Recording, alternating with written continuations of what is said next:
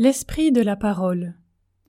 Dans le développement d'un être humain, la parole tient une place centrale.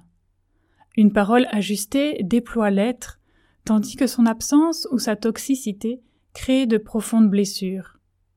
Cette activité de la parole qui fonde nos vies est aussi au fondement de l'écriture. Dans le récit de la création, Dieu dit que la lumière soit et la lumière fut.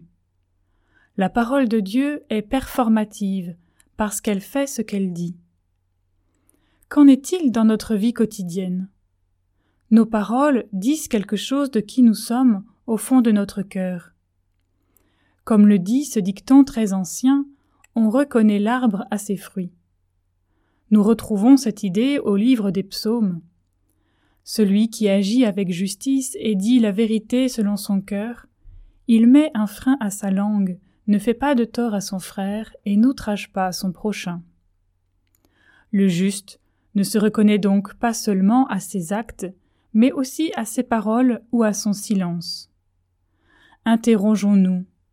Est-ce que mes paroles sont justes?